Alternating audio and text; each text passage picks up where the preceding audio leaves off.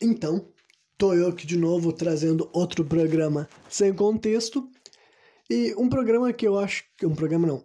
um assunto que eu acho que eu vou abordar ao longo desse programa de várias formas é uma ideia, assim, uma pauta que eu posso definir como assim elitismo cultural, sabe?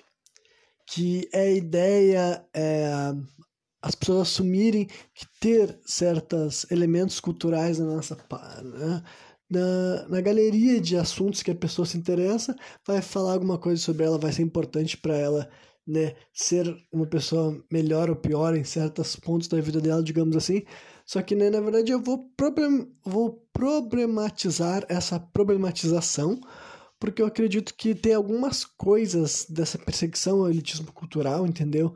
Que simplesmente as pessoas perdem o fio da meada na hora de fazer críticas, porque sim, eu acredito que há pontos culturais importantes para as pessoas e que numa tentativa assim, de promover a igualdade, as pessoas acabaram indo longe demais e deixando, ignorando algo que se, que se a gente não reconhecer, enquanto ainda há tempo, depois a gente vai ter que tentar consertar uma cagada que pode estar para ser feita, né? Então vamos lá, vamos começar assim. Uma coisa que eu quero falar bem assim, a primeira parte desse elitismo cultural tem a ver com linguagem, tem a ver com comunicação, escrita, falada, né? Todas as partes da nossa comunicação. Então, primeiro lá, vamos começar assim sobre uma coisa que eu cresci ouvindo falar a respeito, que é o preconceito linguístico, né? Então, preconceito linguístico, geralmente as pessoas chamavam, invocavam essa cláusula naquela ideia de que nós não deveríamos estar julgando a pessoa que está fazendo uma comunicação inadequada, sabe? Alguém que falou algum termo errado. O jeito mais simples, mais claro de ilustrar aí é o famoso problema, sabe? A pessoa vai falar problema, vai te falar problema, e tu não tem que julgar ela, não tem que recriminar não tem que vexaminar ela por isso daí. E tipo, honestamente, eu super entendo essa mensagem, eu estou de acordo com ela. Com certeza a gente não deve perseguir, humilhar, vexaminar as pessoas por causa assim de uma falta de uh, instrução acadêmica, né? Só que daí, disso daí, desse momento, desse ponto, dessas pessoas que não tinham acesso a instituições de ensino, sabe? de tu querer que eu pegue eu aceite, eu tolere, eu esteja de acordo que uma pessoa nessa realidade não teve uma formação acadêmica ela aprendeu a se comunicar com outro jargão, com outro linguajar, pro fato de que hoje em dia, tu que tá aqui me ouvindo, por exemplo, sabe? E daí tá. O, o que eu tô querendo dizer assim não é que a pessoa tem que ter um, um, vocabulário perfeito, ela não pode errar palavras, ela não pode cometer erros, seja escrevendo ou falando. Eu cometo aqui, eu nem corrijo a maioria dos meus erros, sabe? Só quando alguma uma coisa assim específica que eu deixei de Tipo, que eu falei uma informação que eu acho que eu posso corrigir, eu faço algumas edições. Mas eu raramente edito qualquer coisa que eu falo aqui. Por exemplo, no começo do programa passado, eu queria, eu queria ter falado condescendente, eu falei condensente, que isso nem é uma palavra, sabe? Então, eu cometo erros de comunicação também, justamente porque eu estou tentando me articular, estou tentando elaborar, estou tentando recorrer a palavras, a termos diferentes na hora que eu estiver fazendo uma comunicação aqui. Claro que nesse momento aqui eu estou criando um programa, então eu me cobro mais, eu exijo mais.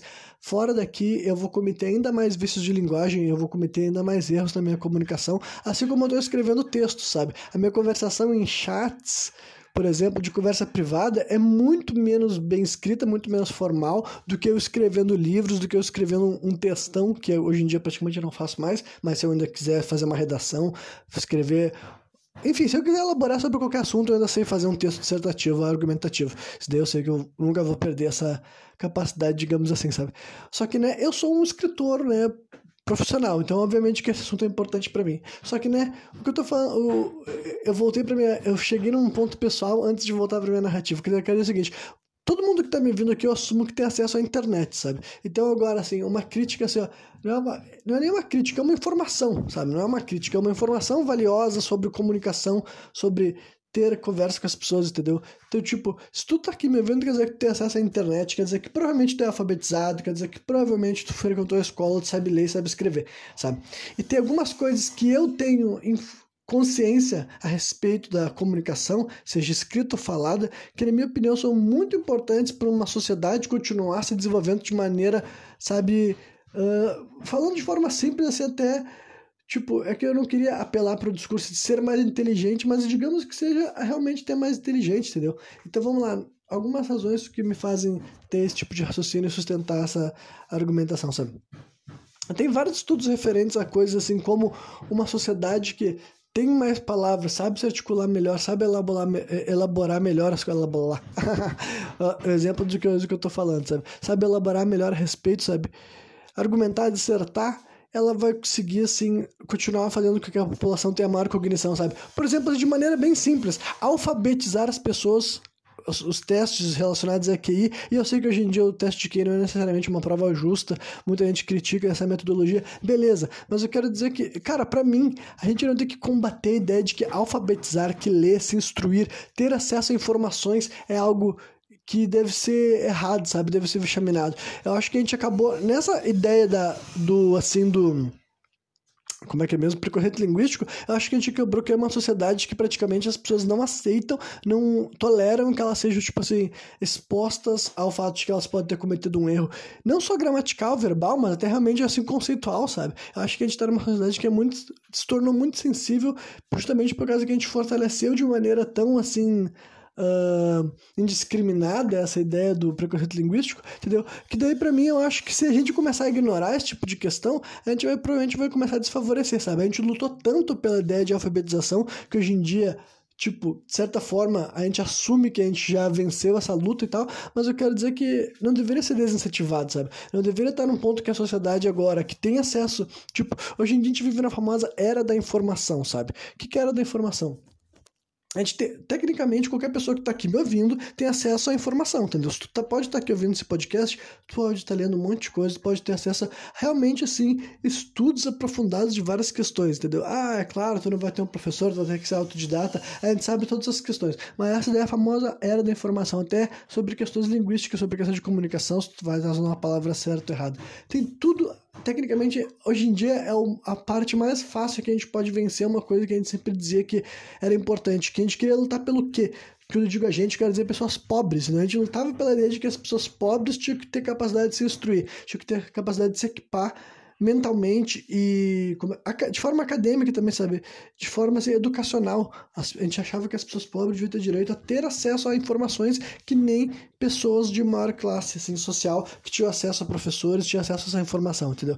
Então hoje em dia que a gente finalmente está conseguindo uma, uma ferramenta, uma forma de que as pessoas poderiam dado a intenção e dado a, a vontade de buscar e se aperfeiçoar e aprimorar certas partes da sua, enfim, da sua mente, digamos assim, né? Finalmente a gente tem isso daí, se a gente simplesmente ficar sempre nesse discurso assim, tipo, se a gente tra transformar a ideia de, de, criticar as pessoas, se que eu falei, não é humilhar, não é defender a ideia de que as pessoas têm que xingar os outros, mas a ideia de que, tipo assim, porra, aqui tu não escreveu direito, entendeu? Essa palavra se escreve assim por tal razão, esse termo aqui e tal, sabe? Se eu tivesse numa conversação com outra pessoa na minha frente, eu gostaria muito que quando eu usasse um termo de maneira errada, que eu sei que várias vezes eu erro palavras, quando eu tô ouvindo depois eu sei, puta, não era isso que eu queria ter dito, eu falei, pô, simplesmente falei errado, tentei usar uma palavra que eu não uso sempre. E por que, que eu tento expandir meu vocabulário? Eu sei que tem esse critério de eu tá fazendo essa função aqui de comunicador, mas também tem essa outra questão, você entendeu? Que teve essa ideia, sabe? As pessoas foram constatando que uma sociedade que se articula melhor, que sabe fazer raciocínios diferentes, vai ajudar ele a ser, de certa forma, mais inteligente. E daí, no que, que sustento isso? Eu vou dar um exemplo assim. Por exemplo, assim, o português eu sei que é um idioma muito difícil, tanto é que mesmo eu sendo escritor, eu vou dizer para vocês que em questão assim de regras gramaticais, eu não guardo muita coisa na minha cabeça não, sabe? Se tu me pedisse para explicar o português para vocês, eu não seria um bom professor de português, sabe? Justamente porque para mim o que eu tentei memorizar realmente é a parte na prática, sabe? Eu sei escrever e eu me acostumei com a ideia de que eu vou conseguir escrever um, um português bem escrito, mas agora várias daquelas coisas ali eu não sei te explicar porque que eu várias das regras, várias das nomenclaturas, entendeu? Eu simplesmente me acostumei, sabe? Me adaptei de tanto estar tá escrevendo regularmente, mas não é a forma conceitual, não é a estrutura do nosso idioma que eu sei que é muito avançada e muito complexa. Mas é que tá, a gente não pode simplesmente ver esse fato de ser avançado, de ser complexo como um impeditivo de tentar aprender certas coisas a respeito dele. Por exemplo, eu vou dar um, uma coisa aqui que eu faço muitas vezes aqui nesse tipo de programa, que eu estou conversando com a audiência aqui, é fazer processos que são de hipótese, de dedução, sabe? Eu tento deduzir o que, que um cenário específico que talvez não tenha acontecido, ou já aconteceu no passado, mas não tenho como comprovar, aconteceu, e hipótese, levantar possibilidades, razões, porquê, motivações, o que, que levou as coisas a acontecer de uma forma e não de outra. Eu faço bastante disso, sabe? E como que uma pessoa pode fazer raciocínios dedutivos, pode fazer raciocínios uh, de hipótese, sabe? Como é que alguém pode fazer esse tipo de coisa se ela não conhecer palavras, termos, expressões que são conjugadas naqueles tempos, entendeu? Então, essa é uma, uma, uma forma prática de mostrar que, tipo assim, se, tu teu, se o teu cérebro não está acostumado a conjugar as coisas em vários tempos diferentes, tu simplesmente se desacostuma e se desprepara para fazer projeções para o futuro e para o passado, entendeu? Então, tu, tu tentar enriquecer o vocabulário de alguém de, nunca vai ser uma coisa ruim. Não do meu ponto de vista, entendeu? Do meu ponto de vista é libertador, sabe? Aquela famosa frase do conhecimento é poder, que a gente vê ser reproduzida de várias formas e readaptada e reestruturada. Cara, eu acredito nisso de verdade, sabe? Eu não acredito que deve ser desestimulado, desencorajado a gente falar para as pessoas que elas buscarem certas coisas que vão torná-las mais conhecedoras, na minha opinião, mais sábias também, é algo ruim, sabe? E o vocabulário eu acho que mostra muito disso, entendeu? Eu realmente acho que a ideia de a gente ter normalizado tanto que, porra, descomplicar o português, tornar ele cada vez com menos opções, com menos variáveis, sabe? Reduzir ele, sabe? Tem até um exemplo que eu já vi assim, é, por exemplo, assim, ó, palavra, o termo senhorita, sabe? Não que a, o termo senhorita a gente pode dizer que ele está em desuso, sabe? Não que as pessoas não saibam o que quer dizer senhorita. Eu acho que a maioria das pessoas que ouvirem a palavra senhorita vão saber o que, que eu tô querendo dizer, mas eu quero dizer que já se tornou meio que abstrato e desnecessário, sabe? Não é como se as pessoas tivessem uma distinção clara na cabeça deles do que, que seria a senhorita, que seria uma moça jovem de uma certa idade específica, entendeu? Numa certa condição social. E de tipo, ah, por que, que isso daí é importante, por que não é importante? Porque esse tipo de termo, esse tipo de esclarecimento entre as pessoas ajuda elas a criar na cabeça deles uma ideia clara distinta de que há uma faixa transitória entre uma, uma criança, uma adolescente e uma mulher adulta mais madura, entendeu? A gente ter termos, a gente ter formas de pensar, refletir a respeito sobre as coisas em épocas distintas, realmente de, dar um conceitualizar as coisas faz com que crie uma nova ideia no imaginário das pessoas, sabe? Então, esse termo senhorita ter sumido de uma maneira natural, pode ter sido intencional ou não, fez com que as pessoas meio que não há a gente não tem muito uma distinção, sabe, na, na cabeça das pessoas, assim, o momento de transição e como que a gente enxergaria, sabe, de uma mulher para uma menina, de uma adolescente para uma mulher, digamos assim, sabe? Porque, né, não tem esse tipo de termo mais isso é só um exemplo, sabe? Várias palavras para explicar várias coisas foram morrendo, sabe? A linguagem sempre vai evoluindo, sempre vai se adaptando. Mas por eu saber disso e por eu ter esse tipo assim de esclarecimento, sabe? eu concordar com essa ideia, sabe? Eu penso, bom, realmente, cara, eu acho que na hora que as pessoas falam assim, né? Ficam falando desse papo de elitismo cultural, eu realmente acho que, tipo assim, o ato de se comunicar, de escrever e de ler nunca pode cair nesse termo, porque realmente Cara, é aquela coisa, entra no meu caráter pessoal, porque eu sou escritor, óbvio que o escritor quer que as pessoas leiam, isso daí é natural, mas eu tô dizendo para vocês que, cara, se vocês que estão me ouvindo aqui, na cabeça de vocês, vocês pensam assim, quando vocês pensam sobre vocês mesmos, sabe? Vocês pensam assim, ah, eu não sou uma pessoa que gosta de ler, para mim ler é chato, ler é difícil. Se vocês têm essa opinião hoje em dia sobre vocês mesmos, eu digo para vocês o seguinte: leiam mais, sabe? E a questão de ler, e nem aí, para deixar bem claro que não é uma espécie de elitismo cultural, eu nem tô querendo dizer assim, leia textos específicos, leia livros específicos, leia autores específicos, mas tipo, você leia, sabe? Se na tua cabeça uma parede de texto assim, qualquer forma, sabe? Um livro para ti parece muito chato, um texto grande na internet parece muito chato, um artigo, um livro digital, sabe? Texto dentro de um jogo, sabe? Se pra ti a ideia de estar tá vendo muita coisa para ler é muito chato, é muito difícil de lidar, eu vou dizer para vocês, na minha opinião, é importante vocês combater isso, tá? Vocês nunca devem achar que leitura é empecilho de vocês encontrarem esclarecimento, encontrarem informações, porque eu vou dizer para vocês, sabe, é um exercício que, olha, como alguém que leu escreveu desde sempre e regularmente e diariamente, eu vou dizer para vocês, tem muita coisa que quando tu tá lendo, sabe, e tu tá fazendo o esforço da leitura, sabe, que ao contrário de outras coisas, realmente ler é um esforço, então é um exercício, sabe, e quando tu, tu lê mais, se acostuma a ler, tu te permite ler, tu, de vez em quando tu lê alguma coisa mais de uma vez, sabe, para conseguir captar, para conseguir perceber bem, o aprendizado que tu faz ali, eu acho que várias vezes ele é maior, mais profundo, mais claro, mais esclarecedor, porque na leitura tu é obrigado a estar tá refletindo ao mesmo tempo, sabe? São dois esforços praticamente ao mesmo tempo. Tu tá fazendo o ato mais mecânico, sabe? Que é tipo assim, eu tô vendo que tem um idioma ali, reconheço como é que se lê essa organização de letras, é isso que eu tô fazendo mecanicamente falando, digamos assim, se é que tá fazendo sentido, espero que sim, né? Só que depois tem uma outra questão por trás que é tipo, tá, e o que que essas palavras que eu tô lendo realmente querem me dizer, entendeu? Se é uma explicação conceitual e tudo mais. Então, como tu, ou tá, mesmo que for um livro de ficção, se tu tá criando um cenário, tá, tipo, é um esforço, entendeu? O teu cérebro se esforça para ler. Então, para mim, sabe, considerando que eu enxergo dessa forma, que é um músculo, algo que tem que exercitar, algo que tem que praticar, eu acho que se tu que tá me ouvindo aqui, nesse momento tu acha que tu é uma pessoa que tu não lê, eu te digo, cara, começa a ler, nem que seja lendo página de Wikipédia, na moral mesmo, sem, sem, sem preconceito e sem falar que, sem querer subestimar, tipo, realmente vai ler páginas de Wikipedia, entendeu? Vai ler textos de assuntos variados, pensa no que, que te atrai, ou vai ler livro mesmo, sabe? Seja livro de ficção ou livro sobre assuntos, sei lá, alguma coisa que tu queira saber, mas olha, eu acho que se tu sentiu que tu não não gosta de ler, ou que tu não, não consegue ler, ou que para ti é chato, se o fato de ter muito letras à tua frente te desestimula a ter acesso a um conhecimento que teoricamente tu gostaria de ter, sabe? Tipo, ah, eu queria saber sobre isso, eu queria entender sobre essa coisa, eu queria ter mais informação, eu queria ter mais embasamento, eu queria ter mais esclarecimento, eu queria saber de onde que veio essa ideia, enfim, eu queria me instruir, eu queria me informar, sabe? Então, olha, eu acho que não é legal a gente taxar certas coisas como elitismo cultural, sabe?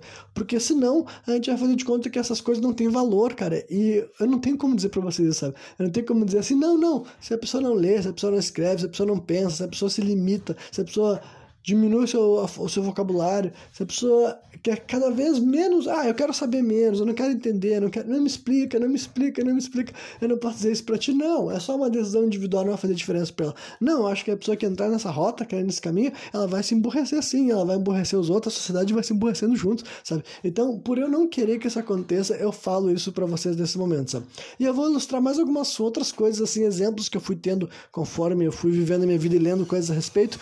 Tem algumas coisas que eu fui vendo que, para ilustrar de forma ainda mais óbvia como o teu vocabulário altera a tua forma de, não só de perceber a realidade, mas, enfim, de conseguir lidar com o mundo, encarar o mundo, sabe? Como, por exemplo, assim, a noção de que os gregos não, não enxergavam a cor azul, sabe? E o que vocês querem dizer, o que, o que vocês não, o que, que eu quero dizer com isso? Uh, pensem no seguinte, nós hoje em dia parece que é completamente impossível a ideia de que tu vai ver uma cor e tu não vai reconhecer ela. E tipo, eu nem tô falando de daltonismo, sabe? Mas tipo assim, por exemplo, aqui na minha frente tem uma parede azul e eu não consigo imaginar eu tá olhando para ela e não tá vendo ela azul, por exemplo, né? Só que daí os gregos quando as pessoas dizem que eles não reconheciam a cor azul, é que não tem nenhuma palavra para descrever a cor azul, e quando eles descreviam o, o mar, o céu e outras coisas assim que outras pessoas poderiam chamar de azul, eles não usavam palavras que se identificam como azul, sabe? O mar deles eles descreviam com, uma, com uma cor que seria mais escura, o preto, sabe? O céu também não era, tipo, não existiam palavras que seriam equivalente ao celeste, esses termos assim que nós associamos com azul hoje em dia, sabe? Então, né, isso não é só para não é só para para a Grécia, na verdade, não. Quando eles descobriram isso, eles estudaram vários outros povos e eles viram a ausência de cores, sabe, específicas, sabe? E daí eles foram notar como o Egito, ele reconhecia praticamente todas as cores que a gente conhece. Não todas, é óbvio que a humanidade hoje em dia, por exemplo, assim, a gente enxerga uma paleta de cores muito maiores. E daí, tipo assim, vocês podem estar falando assim, ah, mas como assim? Você... Tipo, eu, por exemplo, não saberia distinguir todas as cores do mundo, mas se tu mostrar uma imagem com uma grande paleta de cores e tiver o nomezinho embaixo ali, o meu cérebro automaticamente vai reconhecer e vai saber que, tá, eu tô vendo distinção, sabe? Só que agora, nós já temos assim uma construção mais avançada desse padrão de cor, justamente porque nós vivemos num mundo que tem essa paleta de cor e nós já assimilamos ela por completo, sabe? E eles conseguiram arrumar um jeito de, hoje em dia, descobrir que realmente é possível que as pessoas não tipo não identificam cores pela ausência de uma de uma, um vocábulo, sabe? Para expressar que aquela cor existe, sabe? Porque eles encontraram, por exemplo, uma tribo Agora eu não vou me lembrar o nome do país, sabe? Não sei se é Niâmbia. Acho que talvez seja Niâmbia. É um país lá que fica no sul da África, né? Na África do Sul, né? Que falava que encontraram uma tribo assim que eles descobriram que no dialeto daquela tribo eles não tinham uma palavra que identificava o azul. Daí eles foram fazer um teste lá com, mas eles tinham várias palavras diferentes para descrever o que para nós seriam vários tons de verdes, sabe? E daí eles pegavam assim e mostraram para essa tribo, por exemplo, assim, várias imagens ou vários cubos ou vários desenhos que estavam com várias cores de verdes diferentes e uma coisa azul ali no meio, sabe? E que normalmente, tipo, se, se fosse uma pessoa que sabe o que é a cor azul, tem identificação azul, tu falaria pra pessoa, sabe, onde é que tá o azul aqui? A pessoa naturalmente diria aquela ali. Só que agora, pra uma tribo, pra uma pessoa que não tem, tipo, eles não falaram assim, procura o azul, porque eles nem saberiam o que é azul para procurar, sabe? E eles só falaram assim, cata, separa, cataloga esses negócios. E eles separaram todas as coisas e o azul para eles eles separaram como se fosse um tipo de verde, sabe? E para eles não tinha assim, não, não, era tipo assim, ah, não, isso aqui não é um verde, sabe? Eles compreendiam verde de vários tons diferentes, mas o azul, né? E daí eles foram observando que, por exemplo, o azul especificamente é uma cor que não tem muito na natureza, sabe? Tipo, se vocês tentarem pensar agora e buscarem por imagens, vocês vão ver que é raríssimo coisas na natureza, sabe? Tem algumas flores, algumas espécies de aves e tudo mais, só que o azul, comparado, por exemplo, assim, ao verde, o que, que vocês enxergam mais na natureza? Verde ou azul, sabe? Por exemplo, né? Então, isso se vale para várias outras coisas, sabe? Várias outras cores por razões misteriosas aparecem mais na nossa paisagem real que as pessoas são capazes de enxergar. O azul não, entendeu? Então nós vivemos já num ponto da sociedade que a gente se acostumou já a enxergar tanto o azul em outras fontes que não era a natureza, que a gente pode facilmente reconhecer o azul em qualquer lugar. Tanto é que nós podemos associar o mar com o azul. Embora que se tu for parar pra pensar, tipo eu que moro no Rio Grande do Sul, eu sei muito bem que o mar, a água não tá sempre azul, entendeu? Mas ainda na minha cabeça, se eu pensar na água, eu associo facilmente com o azul, mas Várias vezes eu olho pra água, ela não tá azul, sabe? Eu vejo, tipo assim, quando tu vai mexer assim na. Claro que a água do torneiro não é o mar, entendeu? Mas enfim, a, a, a gente associa a água muito com azul hoje em dia. Eu praticamente associo, sabe? Mas não necessariamente. Eu consigo entender a ideia de que outros povos não associavam. E daí, inclusive, teve um pesquisador que ele fez um teste com uma filha dele mesmo, sabe? Aí é só um teste, é só uma pessoa, é só um exemplo, mas ele decidiu que ele ia criar a filha dele sem explicar a cor azul para ela, sabe? Sem mostrar a cor azul, sabe? Bem naquela fase ali que ela tava aprendendo as cores. Ele ia deixar a cor azul de, de lado e ia perguntar para ela qual seria a cor do céu, entendeu? E durante o momento. E, e, claro que isso ia durar algumas semanas, né? Não é que, tipo assim, a guria ia crescer até os 20 anos sem saber azul. Deixa eu explicar bem, sabe? O objetivo dele era realmente isso. Eu não vou mostrar, tipo, quando ela estiver aprendendo cores, formar palavras, eu vou ensinar para ela todas as cores menos o azul e vou perguntar sobre o céu, tipo, meio que ali recentemente, sabe? E seria só uma questão de algumas semanas, alguns meses, até um dia a guria ser confrontada que existe a cor azul, e daí talvez ela facilmente identificaria o céu como azul, a, o mar como azul, entendeu? Mas ele retratou que a filha dele, antes dela ter se introduzido para a palavra azul, ele perguntou para ela o que, que ela enxergava no céu, e ela descreveu o céu como branco. E realmente, se for para a gente sabe que o céu tem várias cores diferentes, né? Então, foi esse tipo de coisa que eu fiquei assim, caralho. Então, tipo assim, basicamente, tu realmente não tem uma palavra para descrever algo, é como se tu não enxergasse aquilo, sabe? Aí levantou até na minha cabeça, me levou. Isso daí não foi algo que eu vi outras pessoas falando, mas eu fiz um raciocínio mental que é tipo, sabe aquela velha ideia de que, sabe, a, a frase que o. Eu vou citar o Morgan Freeman, mas não foi o Morgan Freeman a única pessoa do mundo que falou isso, sabe? Mas o Morgan Freeman foi o cara que falou assim que. Ah, que o racismo existe porque as pessoas falam dele. Por exemplo, que é uma crítica que muita gente que reclama de movimentos sociais fala sobre isso, sabe? Tipo assim, ah, não, não existe racismo, só existe racismo porque vocês ficam falando sobre esse assunto, sabe? É uma ideia de que as pessoas falam sobre isso. Só que daí essa noção faz tu olhar para outro lado, sabe? Não é porque as pessoas falam de racismo que o racismo existe. O racismo existe de qualquer forma. Só que Pense o quanto a gente não falar, a gente não ter levantado, a gente não ter mostrado, a gente não ter apontado que o racismo é real, as pessoas deixavam de ver, entendeu? Justamente por isso tu não tem uma palavra para expressar, para mostrar, para justificar, para ilustrar por que, que as coisas estão acontecendo de tal, de tal forma, entendeu? Simplesmente não identifica, sabe? Então, por isso que a pessoa não tem um termo, uma definição de o que é uma atitude racista na cabeça dela. Ela não pode reconhecer o que estão fazendo com ela, né? Por isso que a pessoa que não tem uma definição de uma atitude machista, ela não pode reconhecer o que estão fazendo com ela, e várias outras coisas, manipulação e tudo mais, sabe? Então foi o que eu pensei assim, caralho, então realmente, se a pessoa não tem definições claras de várias coisas na cabeça dela, talvez ela possa lidar com aquilo lá, ser confrontada, ser exposto aquilo lá, passar na cara dela, esfregar no rosto dela, e ela ainda não vai saber que ela tá vendo, que ela tá interagindo interagindo, porque, tipo, não faz parte do vocabulário dela, sabe? A percepção dela passa batida por algo que ela não tem como identificar, que ela não tem como né, racionalizar ou se diálogo, ter um diálogo interno sobre aquela questão, sei lá. Claro que aí já tô aprofundando, tô fazendo mais assumindo muitas outras coisas, entendeu? Que não são comprovações necessariamente, sabe? Mas, né, tem muita gente que fala sobre essa ideia, sabe? De que como ter um vocabulário mais extenso, ter acesso a termos, saber se expressar. Também dizem que a violência pode muitas vezes acontecer por uma falta de capacidade de se expressar. Então, pessoas que sabem articular melhor seus sentimentos, por que, que eles sentem, por que, que certas coisas incomodam, te incomodar, esse tipo de coisa pode ajudar sim a evitar que, em última instância, role violência física, violência real entre as pessoas, entendeu? Então, é o tipo de coisa que eu tenho bem claro na minha mente e eu posso concordar, sabe? Realmente acho que esse dom, essa dádiva da comunicação é super importante, né? E a ferramenta que a internet nos trouxe, que é a, nessa era da informação, não pode ser desestimulada, sabe? A gente não pode, porra, cara, eu sei que ver meme é legal, ver videozinho no TikTok é legal, ver vídeo de gato é legal, sabe? Todas as coisas são divertidas, eu também faço várias coisas lúdicas na minha vida, sabe? Mas uma coisa que eu gosto, cara, é de me comunicar, não só nesses programas que eu tô fazendo aqui, mas eu gosto de escrever, eu gosto de ler, sabe? E olha, quando eu. As coisas que eu aprendi através da leitura, através da escrita, através da comunicação, sabe? Fizeram muito bem, sabe? E eu acho que eu não compartilhar essa noção, isso daí sim que para mim seria um elitismo cultural, sabe? Seria a pessoa ter a noção de que aquilo lá é engrandecedor, é algo que ajuda a desenvolver, a aprender, sabe? Porra, se, eu, se eu, qualquer coisa que eu falo faz sentido é porque eu aprendi a ouvir e ler coisas que fazem sentido, sabe? Simples assim. Então, né, é a mesma coisa para qualquer outra pessoa desse mundo, entendeu?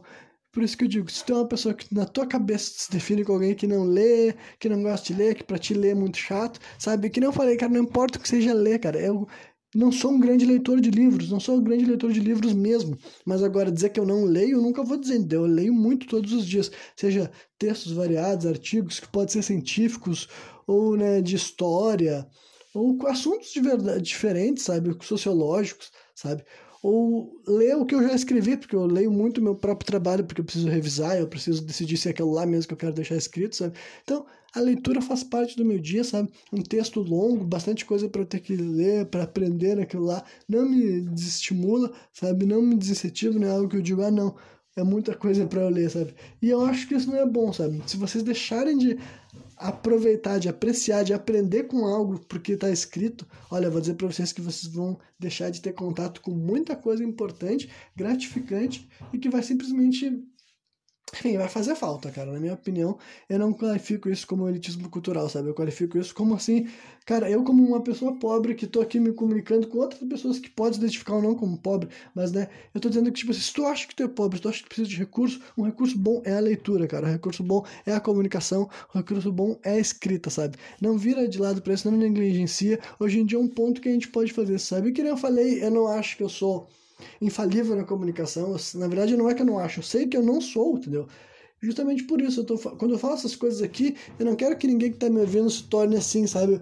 Nossa, um gênio infalível que sabe todas as palavras do idioma português. Eu não sei, cara, eu erro, mas é questão que eu nunca vi. Eu nunca in interpretei que ter vocabulário menor, que sempre usar a mesma palavra, sabe? Que não pensar no passado, no presente e no futuro era defeito. Mas a gente cresceu numa sociedade que nessa ideia de, de preconceito linguístico criou essa, criou essa noção de que qualquer crítica, qualquer falta, qualquer pessoa falando assim, olha só, isso que tu falando não tá certo, isso daí não faz sentido, tipo, várias vezes as pessoas usam palavras que nem sequer faz sentido no que elas estão querendo dizer, sabe? Elas estão só querendo reproduzir algo que não faz sentido, e a gente viveu num mundo que tentar reproduzir, tentar consertar essas coisas é mal visto. Ah, mas tu entendeu o que a pessoa quis dizer, tipo assim, cara, às vezes eu realmente nem entendi, sabe? Né? Então, tipo assim, eu acredito, eu acredito que dá para definir de preconceito linguístico quando tá pegando uma pessoa que não teve acesso à informação, nunca pôde, nunca foi alfabetizado de uma forma certa, ou enfim, teve muito pouco acesso ao colégio, participou pouquíssimos anos de colégio, depois se afastou e não participou mais da, dos mecanismos assim de alfabetização. Só que agora, gente que foi pro colégio, que estudou e agora tá ocupando um espaço democrático da internet, e a gente não vai, a gente vai institucionalizar que falar, cara, tu escreveu errado, tu falou errado, isso daí não faz sentido o que tu quis dizer, esse termo daí, sabe? Não, não se usa nessa situação, sabe? A gente condicionar que corrigir as pessoas a falta de educação, sendo que, tipo assim, cara, não, não, não é a falta de educação, sabe? É assim que a gente constrói uma sociedade. E por fim, tem tudo a ver com aquela crítica assim, de gente que quer constantemente reformular, fala que não tem linguagens, não tem, tipo assim, regras sobre português, o importante é só a, a linguagem sempre se adaptando. Cara, uma coisa é a gente pregar a ideia de que ninguém deve humilhar as pessoas por causa do jeito que elas se expressaram. Isso daí é outro, outra pauta. Só que agora tu fica dizendo que não tem regras, que não tem nada. Tipo, cara, tem sim. E a gente não sabe os efeitos que tu pode fazer num povo se tu destruir o idioma dele, sabe? A gente tem nosso idioma que, que nem eu falei, ele sempre foi chamado de rico e complexo e tudo mais. E até a gente sabe, cara, não é nenhum empecilho para a população brasileira desenvolver uma capacidade cognitiva privilegiado, sabe? Não tem nenhum, nenhum, nada que diga que o nosso idioma está impedindo os brasileiros de se tornarem seres muito instruídos e capazes de fazer feitos. Só que agora, pelo contrário, tu começar indiscriminadamente a destruir esse idioma, reduzir ele, sabe? Empobrecer esse idioma, tirar recursos dele, tirar ferramentas, tirar tempos, sabe? Tirar forma diferente de conjugar os verbos e, enfim, expressões e palavras, tirar tudo e podando, podando, podando aquele idioma, reduzir ele a um frangalho do que ele é, sabe? Na minha opinião, eu acho que já dá para ver que isso daí não é uma coisa que no final do dia ajudou a pessoa a se desenvolver em várias capacidades, sabe? Isso não tem nada a ver com questões assim, sabe? Necessariamente de alfabetização, sabe? Não é uma, uma, uma coisa, ah, humilhem, persigam, o que não estudou é burro. Não, cara, não é isso. Realmente não é isso, sabe? Mas agora é sobre a ideia de que a gente ficar perseguindo certas partes que da cultura, do processo de, de da pessoa se instruir é errado, sabe? Tipo, mano, vocês realmente chegaram ao ponto que vocês estão problematizando o ato de ler cara. Vocês chegaram ao ponto de que vocês estão fazendo com uma pessoa que agora, que finalmente, cara, finalmente agora uma pessoa que tá me vindo aqui pode ter acesso a tudo que outras pessoas sempre tiveram acesso, sabe? Finalmente tu pode ler, tu pode aprender, tu pode se informar dos assuntos que antes só a elite tinha acesso. Finalmente tu pode se, porra, eu vou entender sobre essas merdas para eu poder ocupar os espaços. Eu vou saber sobre o que, que as pessoas estão falando sobre tal assunto, sabe? E que nem disse, isso não necessariamente quer dizer ficar lendo livros, cara. Tu pode se informar através de outros recursos Tá? Tu pode ver análises, tu pode ver gente que lê um livro que para ti tu acha, ah, eu não vou conseguir entender esse livro porque eu não quero ler, porque é muito longo, mas tu lê o que outras pessoas falaram, lê opiniões de três, quatro, cinco pensadores diferentes sobre aquele assunto, que daí tu já vai começar a formar a tua própria forma de raciocínio, entendeu? Não precisa obrigatoriamente ler livros gigantescos, sabe? Não é isso que eu tô falando, mas leia, cara, leia. Todos os dias da tua vida, pelo menos uma horinha tu tem que ter gastado lendo textos, sabe? Sobre qualquer assunto que seja. Pode ser Coisa assim, cara, não importa o tópico, sabe? Quer dizer, um pouco importa, né? Mas eu não vou. As coisas que eu já falei que eu sou contra, tu já sabe. Mas agora, a grande maioria das coisas, cara, vai pelo aquilo que te agrada, aquilo que te estimula, alguma coisa que tu sempre, porra, eu gosto, sabe, de dinossauro, eu gosto de animais, eu gosto de carro, eu gosto de, sabe, história. Pensa assim, ah, eu sempre quis saber um pouco sobre tal assunto, mas eu nunca fui, nunca me aprofundei, nunca pesquisei. Eu vou gastar algumas horas da minha vida lendo a respeito disso aqui, entendeu? Começa por página de Wikipedia, se tu achar legal, quiser saber mais, vai para outro lugar, vai vendo página diferente, vê o que, que a pessoas diferentes sobre aquele tema para ver se a opinião que as pessoas têm sobre aquilo é conclusivo, porque eu já estou até englobando outra parte, né? Porque além de tu adquirir um vocabulário, tu também vai adquirir um senso crítico, sabe? Então, para mim, isso daí é imprescindível, sabe? Eu honestamente acho que as pessoas têm que se ligar, tipo assim, cara, exatamente, uma pessoa idosa que nunca conseguiu se alfabetizar, agora meio, talvez seja meio tarde para tu querer fazer esse processo. Mas agora, mano, Todo mundo que já foi pro colégio, já terminou, já se formou, estão aqui me ouvindo e vocês simplesmente acharam que vocês não gostam de ler, ou foram ensinados, ou aprenderam isso. E eu realmente acho que o hábito da leitura é um esforço, tipo assim, consciente e que se acostuma, sabe? É tipo um músculo, é literalmente uma musculação de uma parte do teu cérebro, sabe? Quem não está acostumado a ler pode parecer demais, e conforme tu vai praticando, vai exercitando, chega um momento que tu, tipo assim, é, isso aqui é normal, isso aqui é tranquilo, sabe? É isso aí. Então, como eu tenho mais algum tempo para queimar, mais um pouco de pauta para preencher, eu vou falar de algum assunto que não fica muito distante desse, já que eu realmente acho que ele tem importância e tal. Eu não vou para algo que seja completamente sem nenhum contexto com relação a tudo isso que eu falei até aqui, que é basicamente daí, eu, digamos que eu vá mais uma vez mencionar algumas problematizações da internet contemporânea, principalmente aqui no nosso país, sabe? De coisas que eu acho que nessa mesma linha, acho que tem algo que se relaciona com essa pauta do elitismo cultural, é justamente compreender que né, não é elitismo cultural quando tu tem motivações, argumentações racionais que tu acredita que aquilo lá pode prejudicar a sociedade, sabe? E daí o que, eu quero dizer com isso? Bem, eu também, eu vim de uma geração que conheceu a internet no seu advento, né? Eu, particularmente, comecei a ter acesso à internet foi direto com a banda larga, porque eu não quis passar pelo processo assim de usar a internet de escada, porque eu já sabia das histórias, de ficar acordado depois da noite. Eu já tinha uma noção, mesmo que, tipo assim, quando. Deixa eu ir um, um pouco mais devagar nessa explicação. tô me afobando, tô botando os carros na frente dos bois, né? Eu comecei a ter acesso, com a internet, acesso à internet dentro da minha casa quando eu tinha 14 anos de idade. Antes disso, eu já tinha utilizado de algumas outras formas, sabe?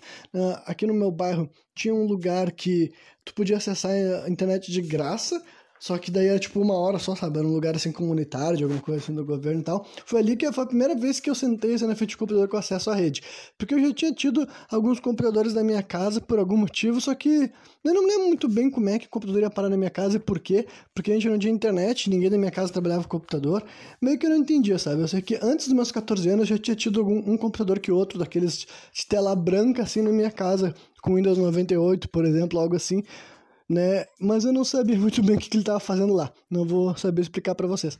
Só que daí então, depois, acho que eu ganhei um computador meu que também era esses de tubo, só que dele era preto pelo menos, né? O teclado já era preto, o mouse já era preto e tal, só que também não era não era mouse ótico, não, era coisas mais naquela geração. Isso daí foi quando eu tinha 13 anos, então isso foi 2007. Né? 2007 eu ganhei o primeiro computador, só que sem acesso à internet. Né? Então foi nessa fase daí da minha vida que finalmente ia ter um computador com um propósito de, tipo assim, ir passar por essa fase que tava rolando, rolando assim, que eu tava vendo pessoas indo assim pra Lan House e, o termo Orkut começou a circular, as pessoas começaram a falar assim no meu colégio, sabe? Pessoas iam pra Lan House ficar mandando convites, mandando mensagens e mandando scraps, né? Eu passei por esse processo ali e tal. Só que eu nunca fui muito assim de ir em lan house, sabe? Justamente porque eu já tinha eu tinha alguns padrões definidos na minha cabeça antes mesmo de eu ter acesso a isso, sabe? Vou tentar explicar um pouco mais. Eu tinha noção de que, tipo, ah, eu não quero mexer na internet pagando, porque eu pensei que vai que eu gosto, daí... Porque eu já tinha muita experiência com jogos, né? Eu jogava videogame sei lá, desde os meus 4 anos de idade, então já fazia uns 10 anos quase que eu tinha essa relação com videogame, e eu já sabia que eu gostava muito, por exemplo, daí eu pensava, pá, e se eu gosto de jogar esses jogos daí, que tipo Counter-Strike, sabe, que era um dos primeiros jogos que eu me lembro, assim, as pessoas querendo jogar no computador. E depois vieram os RPGs também, né, Tibia, Ragnarok, tudo mais, esses nomes daí tudo, eu ia ouvindo uma hora que outra e tal, mas eu não tive essa cultura de ir em lan house justamente por causa dessas questões, eu não queria gastar dinheiro da minha família, então sim, tem realmente a ver um negócio assim com questões financeiras, questões monetárias, sabe?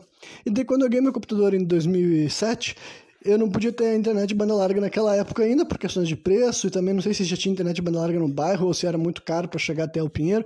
Eu não me lembro exatamente quais eram as questões, mas né, aí falaram que eu podia ter internet de escada e eu também pensei assim, pô, internet de escada já sabia que era cara pra caralho, sabia que o jeito de acessar era depois da meia-noite, e eu já tinha uma ideia de que, porra, eu acho que se eu gostar dessa merda eu vou querer ficar acordado e vou passar mó perrengue, mó estresse. Então foi uma decisão consciente, tá ligado? Eu não quis lidar com o estresse que eu sabia que eu ia ter, mesmo que Tipo, eu nunca tivesse tido, sabe? Mas eu, até onde eu sei, eu, eu sei que eu tava certíssimo. sabe? Eu não vivi para saber, mas eu sei que outras pessoas passaram por esse tipo de coisa e eu já tinha noção de que para mim eu tinha uma certa compreensão da minha psicologia, eu acho, sabe? Eu já sabia o tipo de coisa que me daria gatilhos, digamos assim. Então, né, tem que me dar crédito para essa sabedoria que eu tive lá atrás com meus 13 anos de idade. Então, eu comecei a ter acesso à internet com 14 anos, sabe? 14 anos de idade ia ter essa grande transformação na minha vida, eu totalmente despreparado para isso, sabe? Sem ter a menor noção do que é a internet, como sabe, o que que tu faz lá, o que que tu busca, sabe? Eu ia passar por vários, pô, agora que eu tô pensando em quão Tipo, quão abrangente é esse caminho que eu nunca tinha pensado em verbalizar dessa forma, sabe? Tipo, seguir essa rota. Acho que tem muitas e muitas coisas diferentes que eu posso falar sobre esse tema, não necessariamente só críticas e tal. Porra, não sei se eu vou voltar para a minha intenção original ou deixo algumas coisas guardadas para programas futuros, sabe? É, eu vou tentar manter o teor de crítica nesse programa porque eu quero terminar dando uma reforçada de por que que né? Ler é bom, não ler, falar mal de quem quer ler é ruim e tudo mais. Então, né? Mas então, o ponto é que eu comecei a ter acesso à internet, então eu comecei a ter acesso às redes sociais. Orkut foi a primeira rede social que eu tive acesso, né? Acho que foi em 2008 que eu criei um perfil, que eu falei, não quis criar nas lan houses, mas depois que eu tinha internet dentro de casa, com banda larga, eu falei, bom, agora não tem problema, se eu quero uh, criar um perfil, se eu quiser me comunicar com as pessoas e tudo mais. Então, eu criei um Orkut, eu comecei, a criei um MSN também, né? Ia começar por esse novo processo na minha vida, coisas que eu não conhecia, entendeu? Até então eu nunca tinha tido celular, então eu não fui aquela pessoa que viveu aquela cultura dos torpedos e tudo mais, sabe? Essa foi outra cultura que eu perdi por várias questões, sabe? Uma parte minha não tinha muito interesse, outra parte minha é por questões financeiras, entendeu? Tipo assim, ah, eu nunca ia ficar enchendo o saco de um, da minha mãe, para conseguir um telefone celular ah, quando eu era mais jovem, sabe? Eu fui ter internet depois, fui ter internet não, fui ter telefone celular depois. Eu tive um nessa geração ainda, mas eu usava ele só como uma máquina de MP3, sabe? E depois desse daí levou mais alguns anos para eu transicionar para um que seria o smartphone, que é o tipo de telefone que eu uso até hoje em dia, né? Que muita gente usa em 2021, né? Mas daí deixa eu Agora eu tô ficando misturando várias coisas, tá meio que perdendo o fio da meada essa porra toda, né? né? Mas então vamos lá.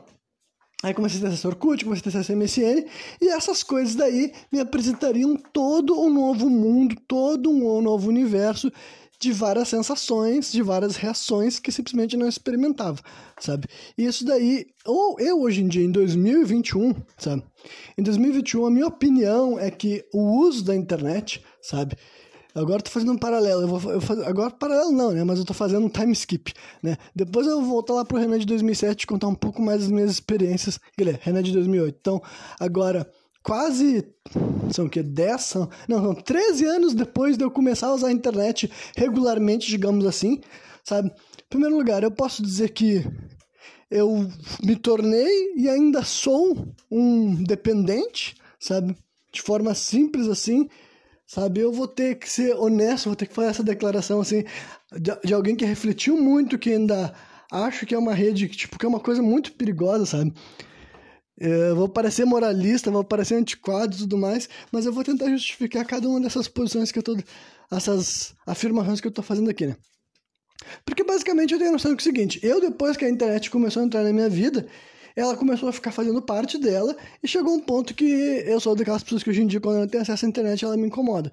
Tipo, ela me incomoda, não. Essa noção me incomoda, né? Isso que, isso que nesse momento eu ainda acho que eu tenho uma relação muito mais positiva com a internet do que eu já tive quando eu comecei a utilizar ela, sabe? Com certeza deve ter sido tipo assim, entre 2008, que foi quando eu conheci, fui adquirindo a dependência, fui adquirindo vício, me tornei viciado, sabe? Eu diria que só, né? E claro que quando eu tô falando internet, cara, que tipo, ser viciado na internet engloba várias outras coisas, sabe? Pra começar, minha opinião é que a maioria das pessoas que usam as redes são viciadas em internet.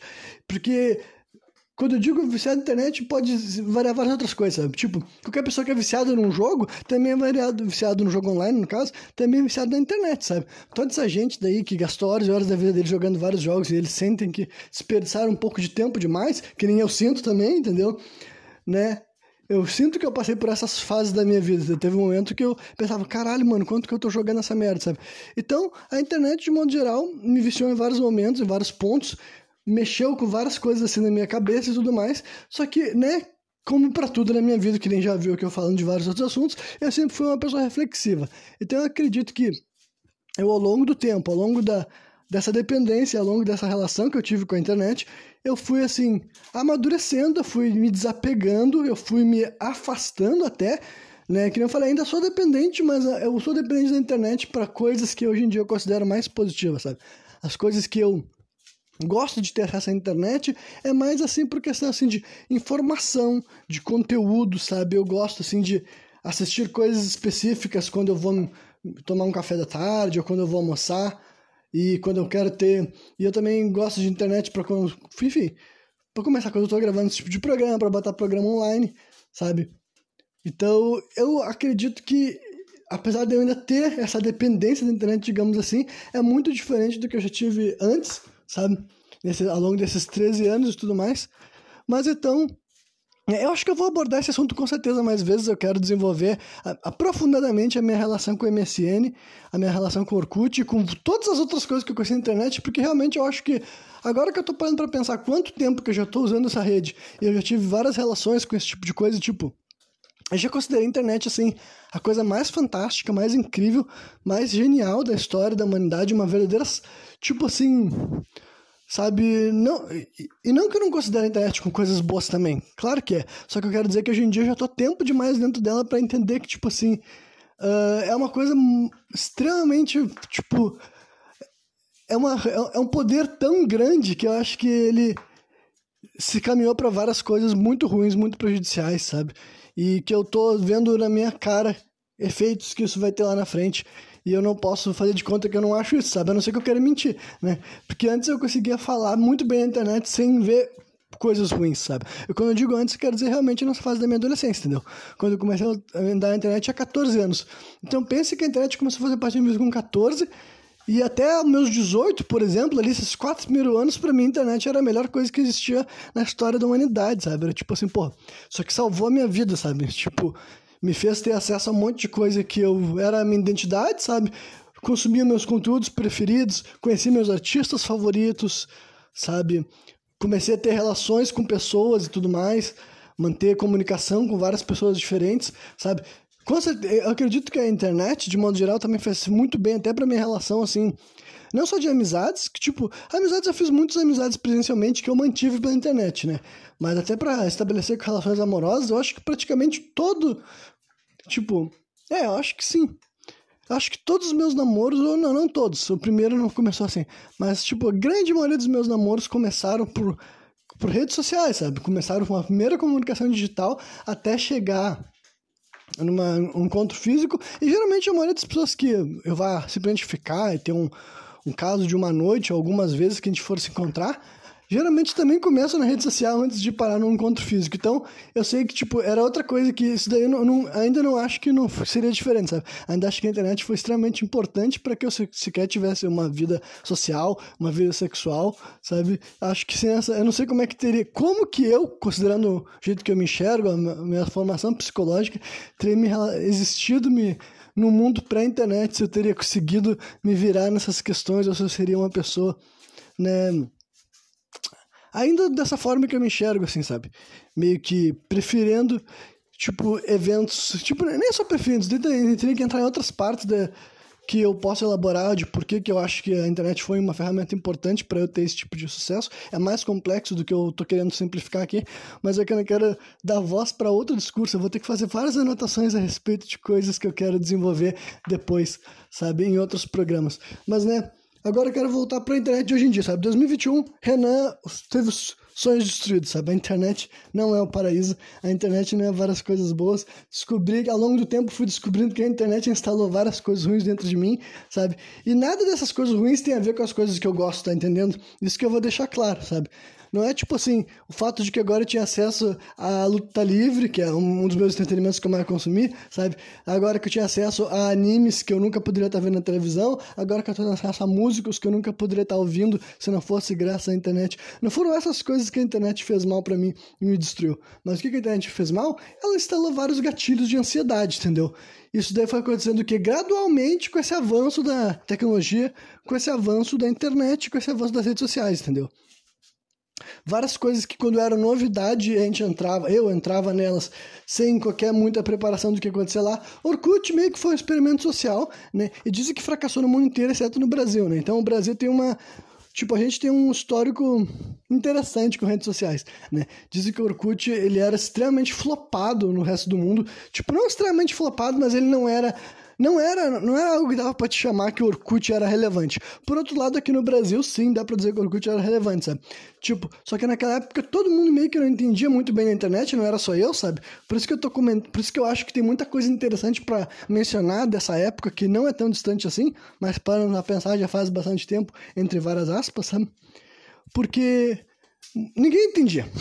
Independentemente, pessoas mais velhas do que eu, mais inteligentes que eu, com mais informações do que eu, também não entendiam a internet. A questão é que talvez eles tinham mais embasamento para perceber o que podia acontecer ou não, mas eu acho que a internet, de modo geral, não, ninguém sempre entendia muita coisa sobre ela, sabe? Tanto é que o Orkut nunca se tornou um mercado que ele poderia ter sido, sabe? Praticamente tudo que aconteceu no Orkut ele foi um experimento social, sabe? Foi tipo assim, a gente pôde ver o quanto que aquela história de rede social era cativante, e os números das redes, das comunidades aqui no Brasil, sabe? Era um bagulho muito louco, realmente mostrava várias coisas que as pessoas não sabiam que ia acontecer, sabe? Tipo, essa vontade de se organizar em fórum. E não que não existisse fóruns antes disso, mas quer dizer que o Orkut realmente era uma simplificação, era uma facilitação, foi uma forma de muita gente que nunca tinha participado de grupos, de fóruns, de chats online. Foi a primeira introdução dessas pessoas nesse mundo, e depois disso eu acho que o Orkut foi a versão menos tóxica de tudo isso, justamente porque o Orkut estava muito menos interessado em, em ti como um produto, como consumidor, sabe?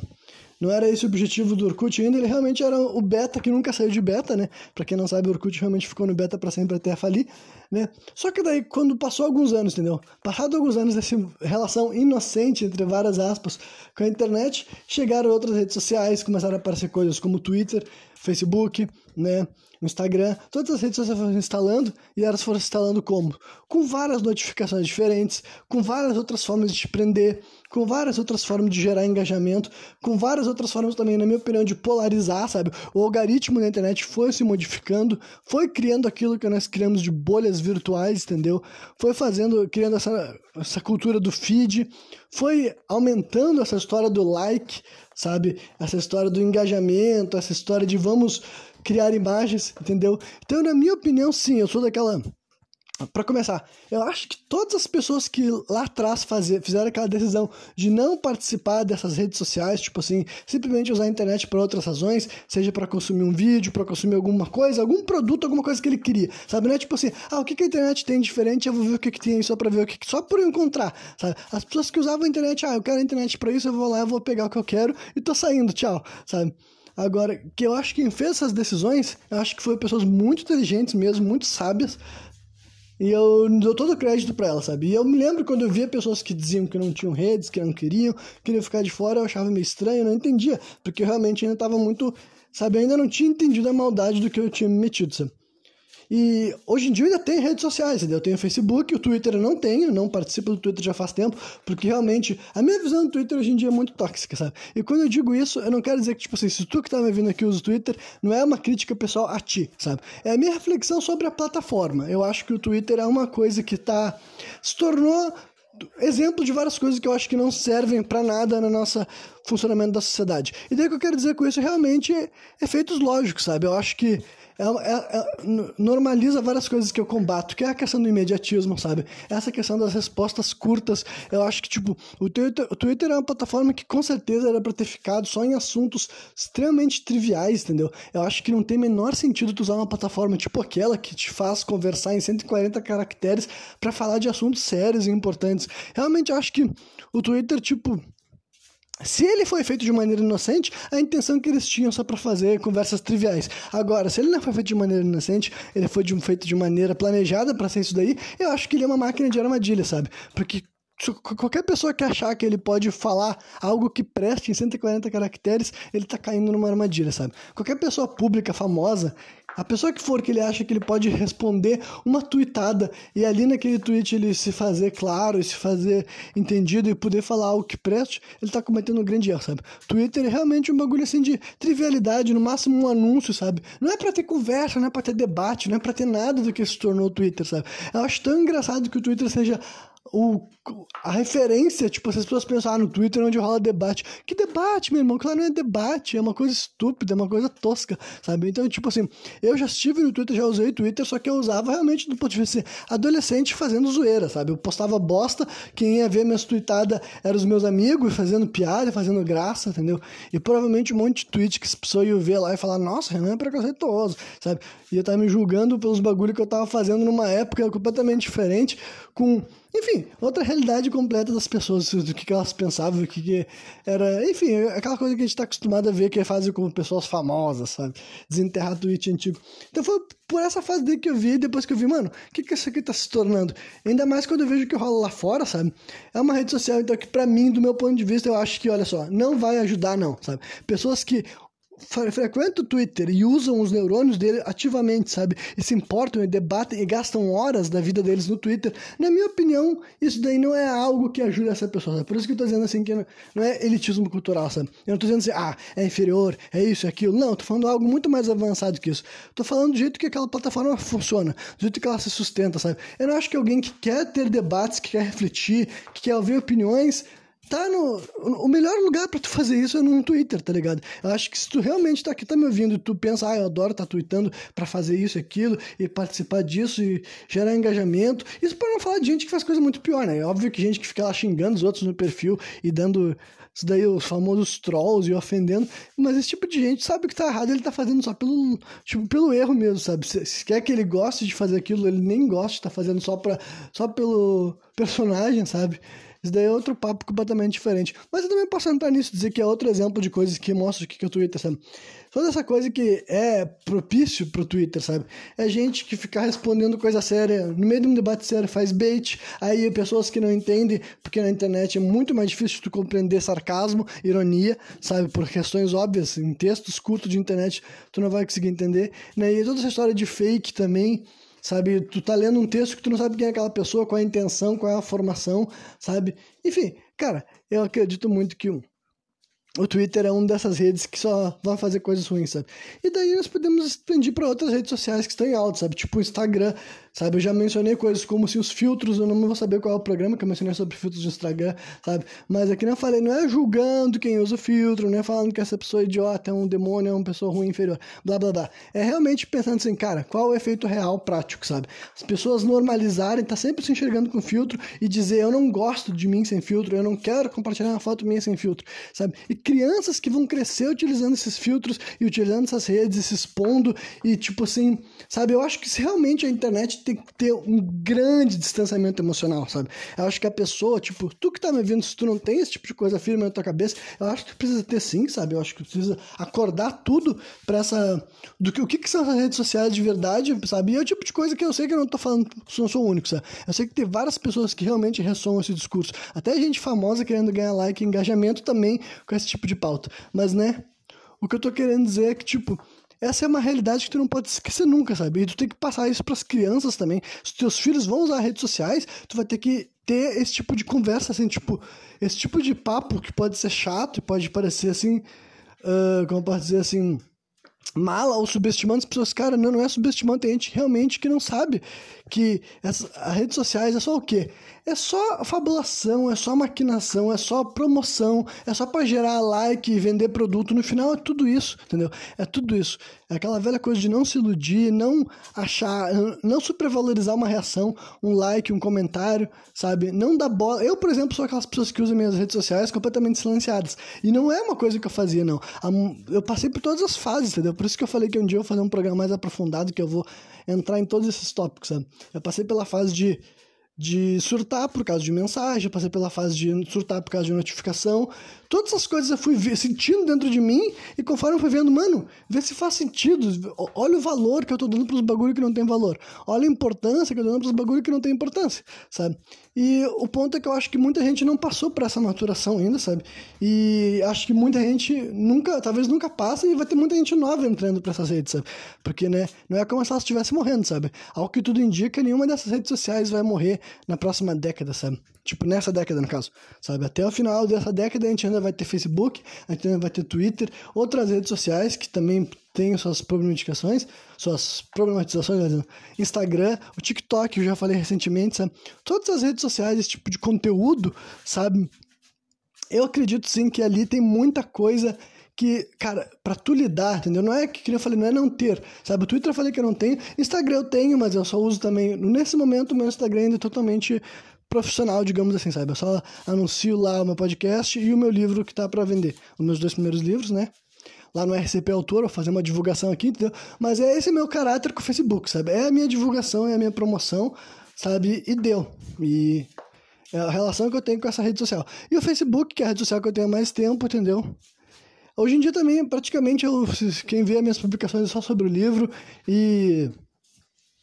E como é que é mesmo? livro e podcast, sabe? E, mas eu também já falei sobre várias outras coisas e ainda vejo um pouco feed, entendeu? Mas totalmente com esse distanciamento emocional, sabe? Pra ver alguma coisa que alguém que eu conheço mencionou ali, falou, pra estar tá atualizado minimamente sobre vidas de pessoas que eu conheço, por exemplo, sabe? E é isso aí, sabe? Nada mais, nada menos e foi bom, sabe? E esse tipo de relação que as pessoas têm que ter, sabe? A internet não é um lugar para tu se envolver emocionalmente. As redes sociais com certeza não são um lugar para tu dar importância real, para tu achar que as palavras ali são palavras da vida real, as reações, tudo ali é um cenário muito assim distorcido e muito construído com com personas que nem existem fora dela, para ser bem verdadeiro, sabe?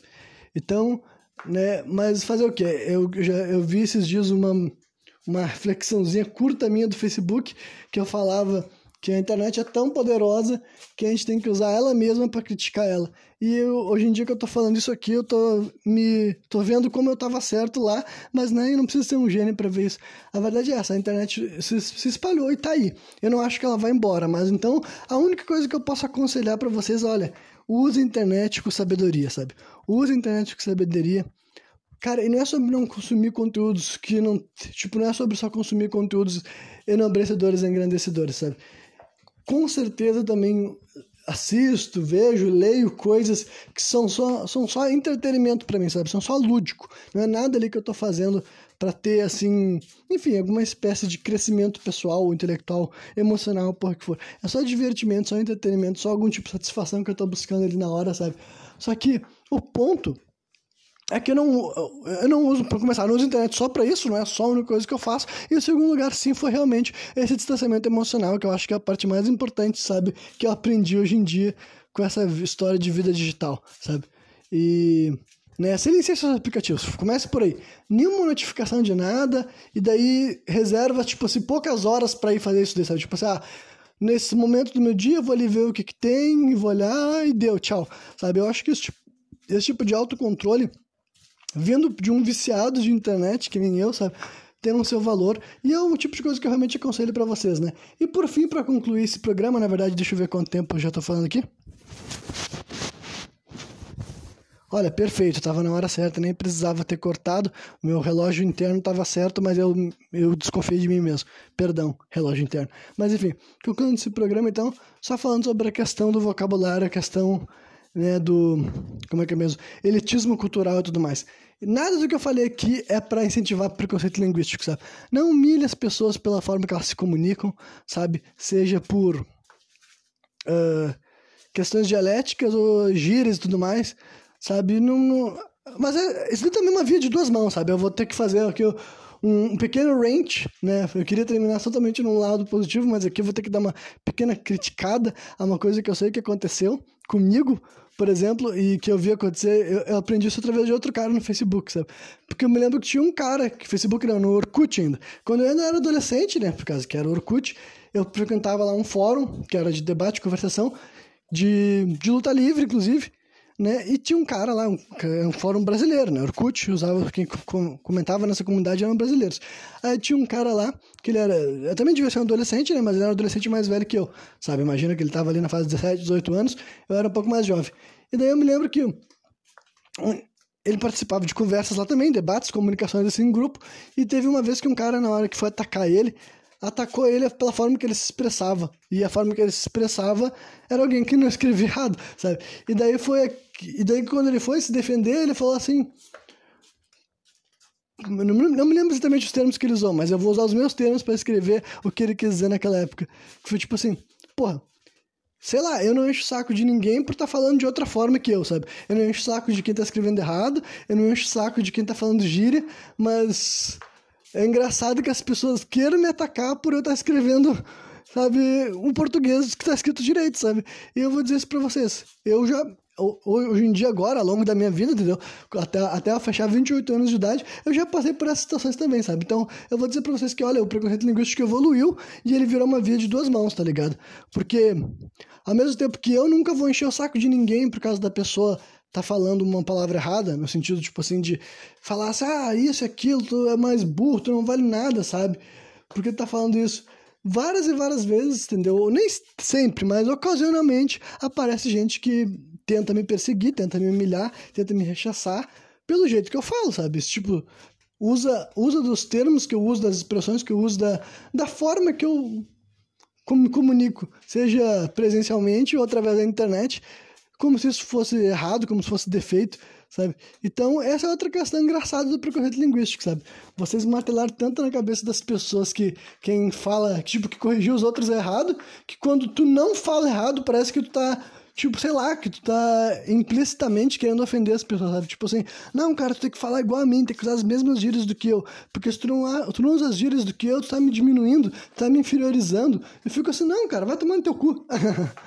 porque, né, é outra questão que eu sou obrigado a destacar. Eu acho que é pertinente falar sobre assunto assim de.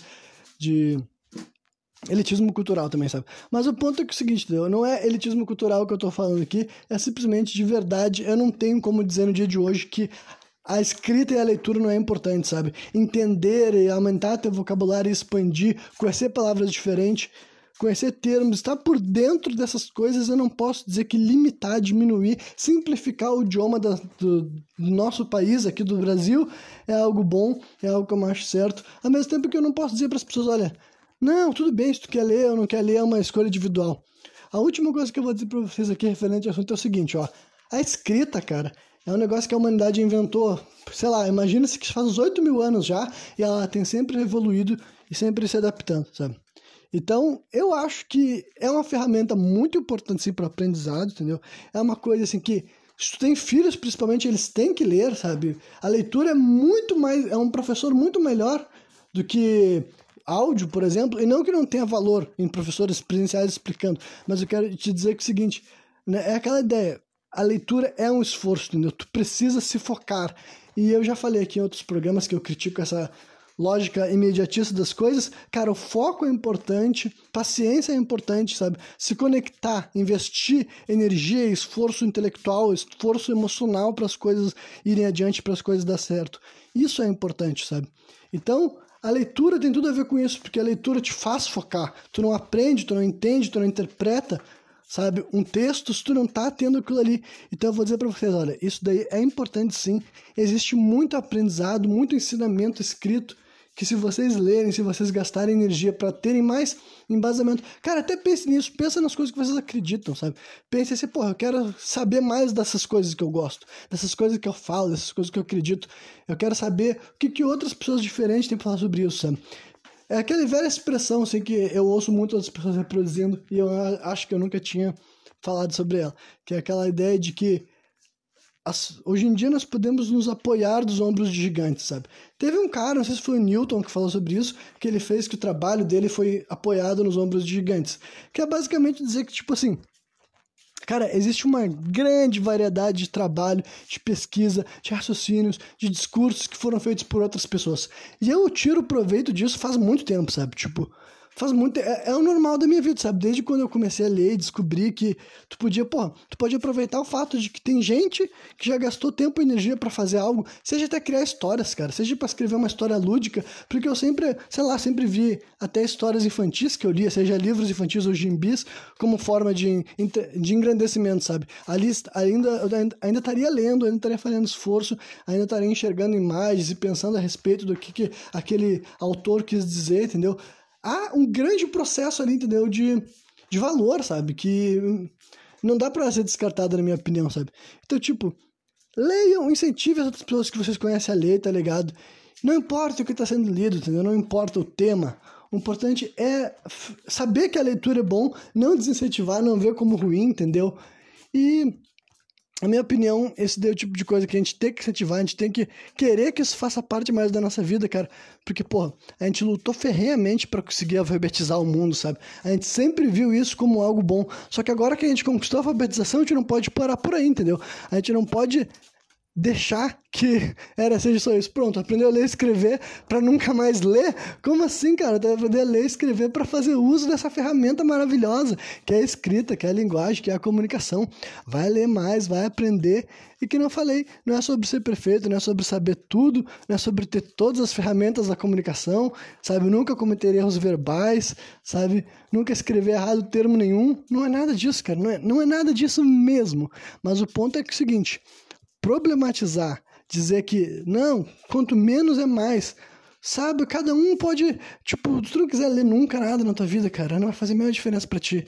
Cara, isso daí pra mim é tu mentir para as pessoas, tu negar para elas um direito de algo que elas podem ter acesso, sabe? Tu fazer de conta que algo como isso não é importante, sabe? É tu afastar deles algo que eles não deveriam ver como ruim, eles deveriam perseguir, eles deveriam se encontrar nesse ato da leitura. Justamente porque hoje em dia que tem muito mais gente escrevendo para muitos diferentes tipos de pessoas ler, não é que antigamente que a leitura estava praticamente unicamente associada com livros escritos leitor, por escritores que podiam ter jargões, expressões que eram mais elitistas, sabe? Que afastavam o povão, digamos assim, as grandes massas da leitura. E me afastaram também incluso, entendeu? Eu não estou fazendo de conta que eu não estou jogado. Que nem eu mesmo falei, talvez eu não seja um ávido leitor, justamente porque várias vezes, quando eu fui ler livros depois da minha infância, por exemplo, chegou na literatura mais clássica que eu tive que participar, várias vezes daquilo ali para mim era um texto que era meio impeditivo. Mas o que, que eu fiz? Foi procurar coisas para ler que era mais a minha cara, que era mais o meu gosto. Gente que escrevia pensando em, em, leitores como eu, sabe? E é isso que tu tem que fazer, entendeu? Se pra ti tu, a tua pouca experiência com leitura não foi satisfatória, não foi gratificante, pensa, bom, eu vou ler de outros lugares, eu vou ler de outras fontes, Deve ter alguém que sabe escrever alguma coisa que me entretém ou que me ensina e que eu gosto, que eu me sinto estimulado para até o final desse texto, desse livro, desse artigo, sabe? Então é isso, é isso que eu aconselho a vocês, sabe? Dê mais uma chance à leitura, incentive seus filhos a ler, sabe? Incentive todo mundo à tua volta a falar e tudo mais. E honestamente, cara, diminua um pouco esse preconceito com a ideia de que corrigir é errado, sabe? Eu até onde eu sei, cara, Sempre gosto que as pessoas me corrijam. A questão é como isso é feito. É com desrespeito, é com arrogância, é com prepotência? Aí não, né? Mas agora, se essa correção, tipo assim, porra, então, essa palavra daí que tu quis me dizer, na verdade ela quer dizer o seguinte, ou na verdade ela se escreve assim, na verdade ela se fala dessa forma, sabe? Eu não acho que isso daí é algo que a gente tem que problematizar tanto assim, sabe? Eu acho que esse tipo de coisa é importante, né? Eu espero que pessoas possam me corrigir e eu tenho humildade para aceitar uma crítica, uma correção bem intencionada e construtiva, sabe? Ao mesmo tempo que algum dia que eu achar que eu posso corrigir alguém para essa pessoa estar mais ciente do que ela fez, do que ela falou e quem sabe mais adiante ela reproduzir de novo e isso daí vai fazer a gente crescer, sabe? Porque no final de tudo, cara, o que eu posso dizer para vocês é é o seguinte, desde a primeira vez que eu comecei a gravar esse tipo de programa, e na verdade geralmente cobro minha boca para participar de uma conversa, desde que eu não esteja frustrado, desde que eu não esteja com raiva, desde que eu não esteja magoado. Geralmente que eu vou participar de uma conversação, cara, a minha intenção sempre é uma só: é pegar qualquer tipo. Se eu tenho como fazer uma contribuição positiva, é elevar ideais, pensamentos de pessoas que naquele momento não tem algo que seja necessariamente positivo sobre aquele assunto, sabe? Talvez aquela pessoa nunca tinha pensado sobre aquela pauta, sobre aquela ideia, e daí eu vou conseguir injetar alguma coisa que na minha no meu ponto de vista, é algo que se aquela pessoa levar a sério, se ela validar, se ela adotar para ela, ela vai sair de lá melhor, entendeu? Então, a minha pretensão é isso aí, sabe? É realmente conseguir ajudar pessoas que podem não saber que estão buscando por ajuda, ou talvez estejam buscando, sabe? ou talvez realmente queiram encontrar alguma forma assim de ajuda, de estímulo, sabe, a perseguir algo melhor, sabe?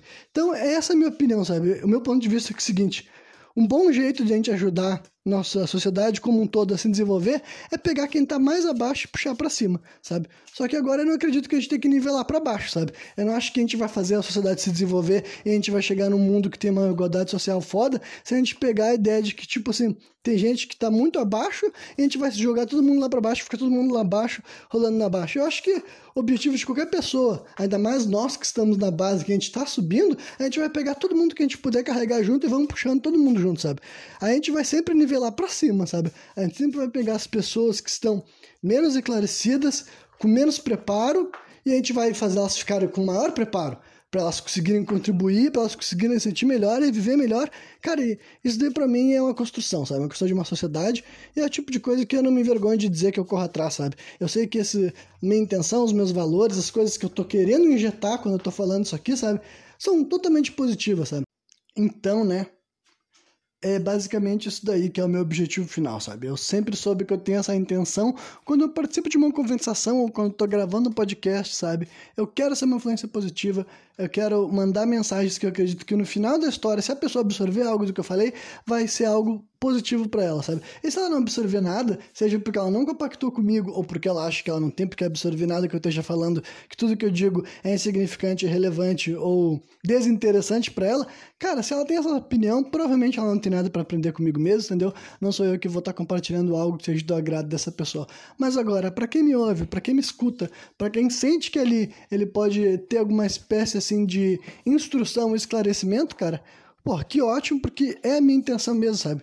Eu acho que é assim que a gente vai, a longo prazo e aos poucos, fazer com que as coisas mudem no nosso país e realmente até no mundo, sabe? Mas nós temos que ir construindo, sabe? Nós temos que ir erguendo, nós temos que ir puxando as pessoas que a gente gosta, que a gente encontra, e até as pessoas que a gente não gosta também, sabe? A gente tem que fazer com que as pessoas, de modo geral, vão subindo, sabe? A escada da, do desenvolvimento, desenvolvimento social, cultural, desenvolvimento assim em grupo, sabe? Que as pessoas sejam mais incluídas e inclusivas também. A gente tem que ajudar o pessoal a fazer toda essa caminhada, cara, ir progredindo e escalando junto conosco, porque a ideia de que tu deixar quem tá para baixo lá para baixo, ou que tu vai jogar quem tá subindo, tu vai jogar ele para baixo de volta e dizer para ele que ele se instruir, que ele se equipar, que ele ter noção de várias coisas a respeito da sociedade dele, da cultura dele, sabe?